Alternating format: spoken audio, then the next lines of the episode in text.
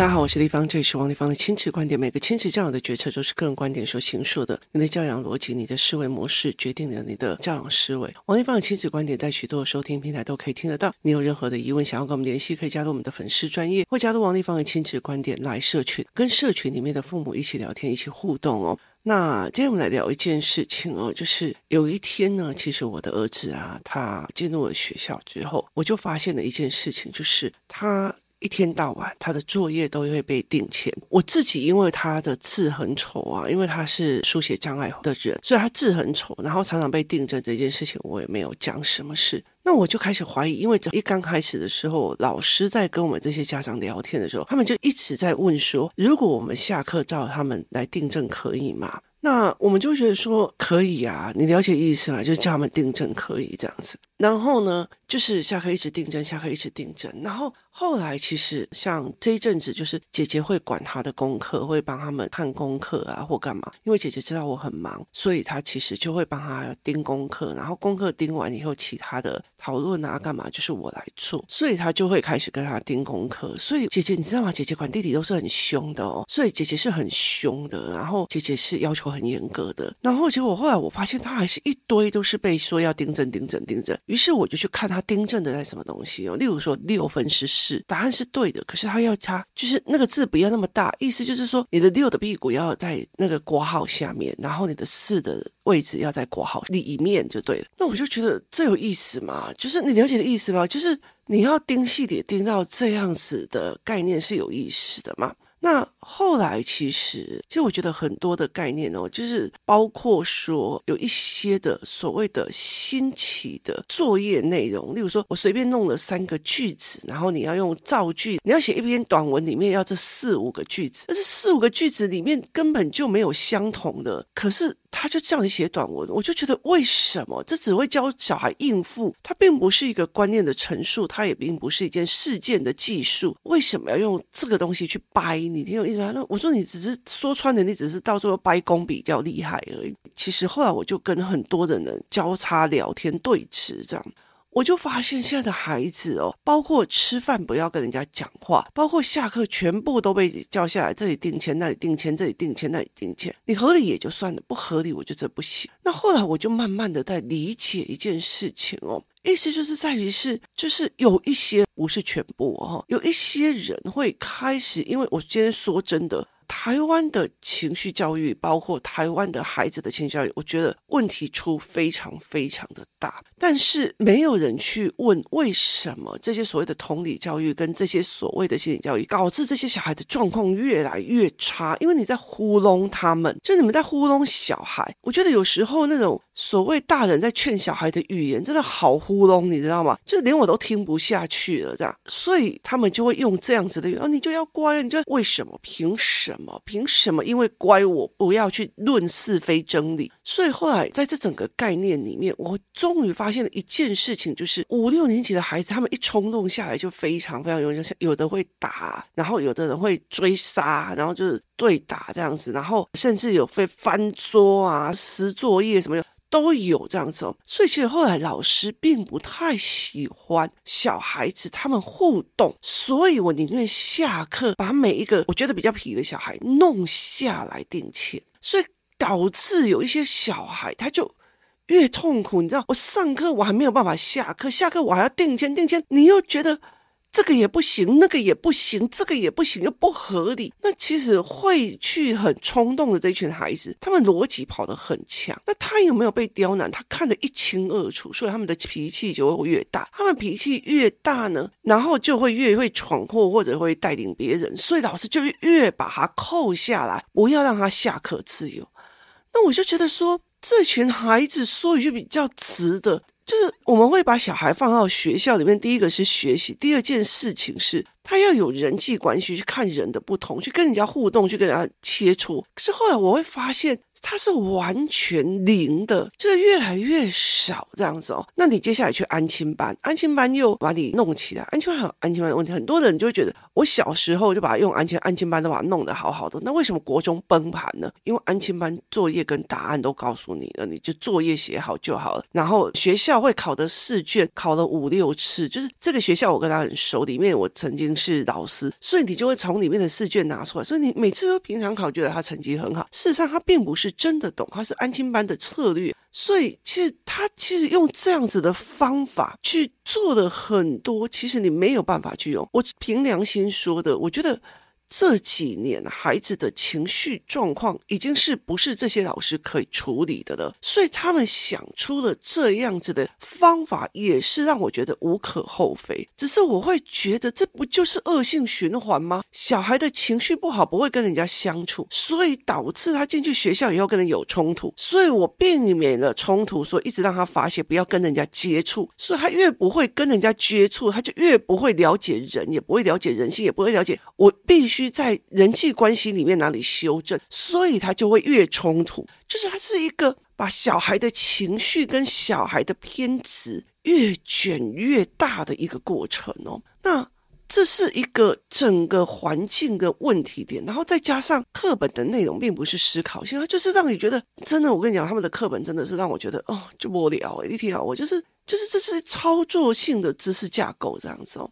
所以他的恶化就会非常非常严重。那一直到了高中之后，就是。你知道高中现在的状况其实是很多人就是不想去学校嘛，然后甚至早上起来肚子痛。我跟你讲，我从以前到现在经历过那么多那么多的家长群体哦，这高中群组哦是所有家长请假最多的。不好意思哦，我家儿子啊睡过头了，所以他可能第四节课才会到。你八点半跟他讲睡过头，你说你儿子第四节课才会到，他是住台中吗？就是你就会觉得，就是小孩不。想去吗？那甚至会是前一天晚上打电动打到很晚，为什么？因为他从小到大没有自己做主的这个概念，然后所以他。到了那个状况就不行，那私立学校在管到高中毕业，所以大学就是奔放着哦。可是大学才是学专业科目的一个概念，可是他们已经没有那个想要学的概念哦。那我就会觉得说，好，那他是怎么去哪里学人际关系跟人际关系的互动？他们怎么去思考这种人际的思维哦？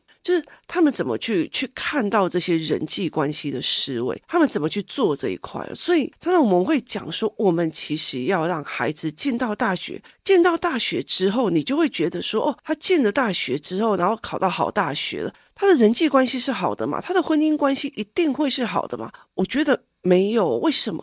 因为他人际关系的这些学习是零的。因为是我，我一直到了这么年纪这么大了，我才会理解说圈层不一样不要聊。原来那个人是整个弱势文化，想想要把你整个人像烂泥一样拖下去，你要闪远一点。可是。整个台湾的文化说，人家都已经落，你为什么不去帮他？然后帮了农夫与蛇的故事哦，所以很多人，你越帮了一个人，你越养仇人哦。他们觉得你为什么不要一直帮到底？你甚至让他越来越烂哦。所以很多的人际关系、人际的相处，包括好，我今天有一个小孩，我今天在这个群体里面，我讲不下话。我有一天哦，就是学习动机营的孩子哦，有几个。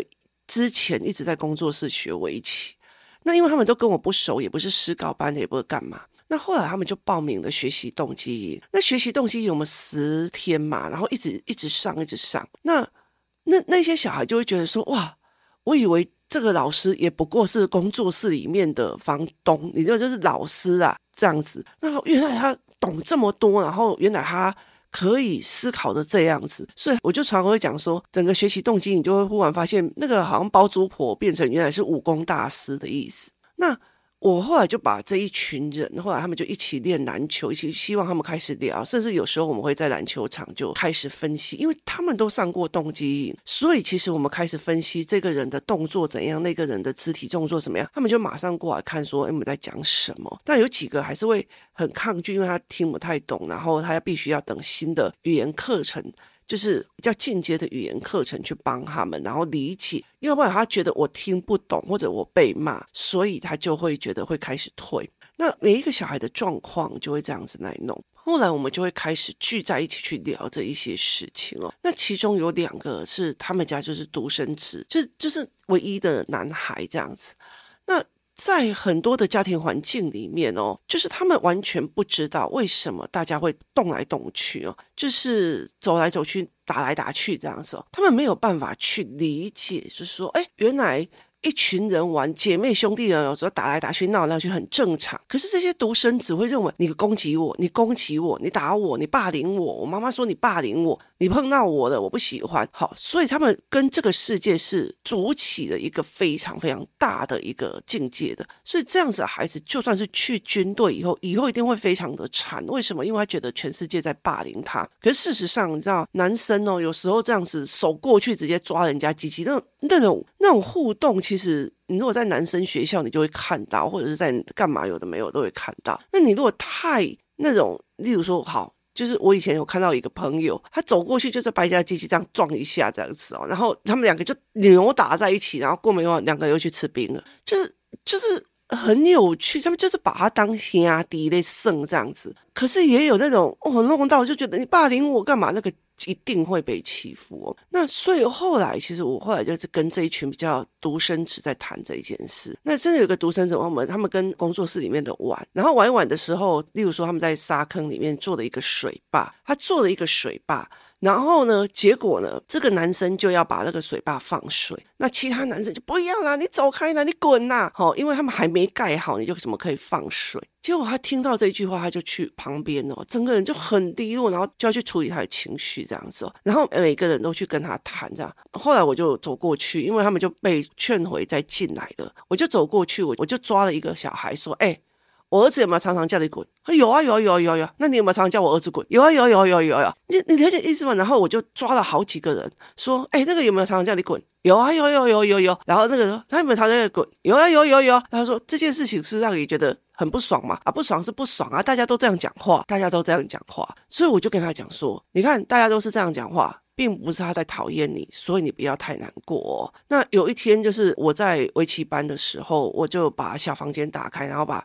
整个关掉所有的灯，然后用投影片来教他们一些额外的学习营的那群孩子一些额外的东西，跟他们讨论一件事情啊。那因为不是学习营的，里面有很多的小小孩在外面，然后就一直在撞门这样子。然后因为我儿子知道是谁在撞门，就讲一句滚呐，然后我就马上找出那个就是那个唯一的独生子的那个孩子说：“你看，你看，他们也是这样讲滚，所以他不是针对你，你了解的意思吗？就是。”当他有意识到，原来有些人的讲话的方式，就是军队里面讲话的方式是那种干来干去、狗来狗去，然后那样子的模式，就他们这一群的讲话模式上没有恶意，然后这一群讲话模式是这个样子，没有坏意。可是你把每一句的滚跟每一句的干都把它当成你得搞啊冲啥，那你就会变成一个。很大很大的别的人哦，所以以这个例子来讲，如果他今天不是进来这个团体，他没有办法知道说五年级有时候在玩起来的时候就滚啊干嘛有的没有。他如果说滚啊，然后他就直接拿就是扫把就过来打了，那这个小孩就是情绪状况。你怎么去引导去他去看每个人讲话，就是有时候就会走开的，不要这样弄呐，因为急起来或者北宋就这样，然后旁边就你才走开啦，然后两个人就在那边你推我，我推你，然后接下来就一起去玩了，你的意思吗？所以。你怎么把这种，就是你怎么把这种所谓的不同群组的或者的相处的语言，不要那么的过度的解读跟不爽，它有很多时候是在人际关系里面去看的，它只是在很多的人际关系里面去思维的，去思维我原来不需要这样，我原来不需要那样，我没有必要在这种东西去做。当你人你一直在上课下课上课下课，你没有让他们有在人际关系自由。互动的时候，这两个孩子完全不会去学到说哦，原来他们讲滚啊滚啊滚啊滚啊，就是这个样哎。然后接下来他也会讲啊，你滚啊，你了解意思吗？然后就会发现别人就说：“哦，我用滚的喽。”然后他就觉得原来也可以这样哦。那这一点他就过了嘛。所以有时候我就会跟他们讲说，有时候我会觉得，我会宁愿你们骂出来，我会宁愿你们讲出来。你不要用憋着憋着，好像他怎么可以对我讲脏话？他怎么可以对我说滚呢、他们在排挤我？没有啊！我跟你讲，他们滚来滚去的，一天到晚都在讲这些话。好。当这一群孩子没有这样子的人际关系的群体的时候，他怎么去观察到这一件？所以在学校里一直处理不好所谓的所谓的他们的群体关系，很大原因少子化之后，每一个人都是独生子啊，然后讲一句滚啊，就被骂爸妈妈骂，你在骂我，你再怎样有的没有。可是事实上，他们小孩之间就滚啊，你走开啦，然后这是常见的这样子，他们没有办法把它当成是一种人跟人之间的互动。的概念哦，所以就觉得很有趣哦。因为我的人生蛮有趣的，就是在立法院里面，你可以跟很多企业的上面的人在一起。你去做所谓的法案研究，也会跟研究的群组在一起。可是你去那种那种所谓的庄脚那边，啊，你滚呐，你来没死啦，那他们讲话就是这样子，甚至他他让你讲的比别人还要真。就是你今天跟一个人说，嗯、呃。嗯，王总，不好意思，怎样怎样？好，你跟他很认真的去讲这件事情。那跟有一个人走进来，哎，王哎呀，被死哦，哎呦，有死我，讲个很好哦，你就知道他们两个关系不是一般，他们两个可以这样互给，不是一般。可是孩子没有办法动，为什么？因为他生命中 data 没有，他没有这样子的 data。他没有这样子的思维跟理论，所以，我们当我们会觉得说我们要带着小孩去所谓的人际关系的时候，你会非常的理解一件事情，因为我们没有处理好这些事情，而导致他们在学校的状况，因为他们在学校的状况冲突啊、告状啊，因为我们又是一个对错观很重的一个概念的一个地方，就是。我们是所谓的军人立国，然后中国也是军人立国，菲律宾是军阀，那所以其实对错观你一定要掰在自己对，要不然你容易 gain over，你知道吗？所以把错就责到别人身上，要不然你很容易 gain over。所以在这整个概念里面，他们永远都在报告老师那个人对我怎样怎样，报告老师那个对，就是他要有一个正确的评断。那因为在这样子长大出来的老师也会觉得啊，就。他要判断谁对谁错，所以你的孩子常常回去的建议就是：老师不公平了，明明就是他怎样，为什么又说我怎样怎样？因为三个人告状的会觉得，我要去告诉他，老师说他错，才会证明我是好的。老师也会认明说，我要对错。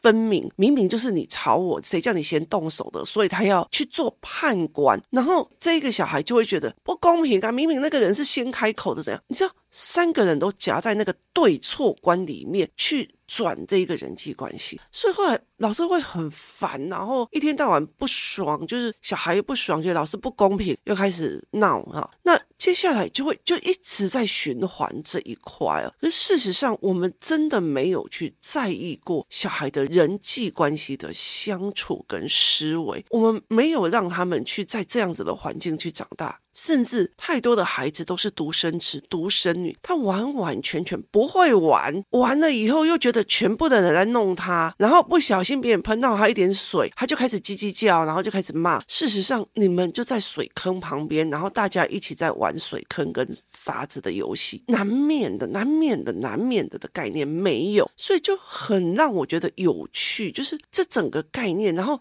有些小孩就很惊，因为。就是框架给的很好，就很怕自己受到的错误，他就不行了。所以这是一个让我觉得非常有趣的。就到最后是，我就跟他讲说，我让我的孩子进去学校是学人际关系的，为什么他就是不能跟人家对话，或者不能跟人家玩？就是你在整个脉络，包括嗯老师的处境，整个文化的思维，然后包括目前为止，你再去看我们在那个就是游戏的时间里面去看这些小孩，他们很在意别人竟然讲我滚啊，然后他觉得自己受伤了。哦，原来他不懂，其实不同。同的群组，会有不同的聊天模式跟不同的思维模式。那因为他又不想要讲脏话，然后他又没有办法忍受脏话，所以导致他人际关系一直有问题，就是他的语言太……呃，现在如果有一个男生一直在我面前讲我年文，或者在讲诗词多优美干嘛，我应该会扒他吧？就那种东西，其实就哇，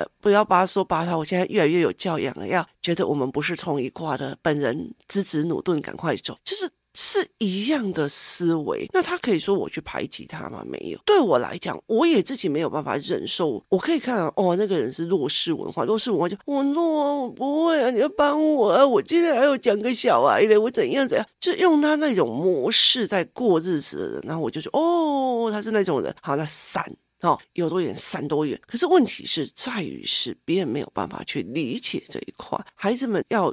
经历了很多的人才可以去干这件事情。那很多的时候，他国小没有去遇到，也没有解读。接下来他解读就是，如果有一个人说走啦，滚啦，不要用啦。好，他并不是了解说，他叫你用的是不要去装水，我们还在盖。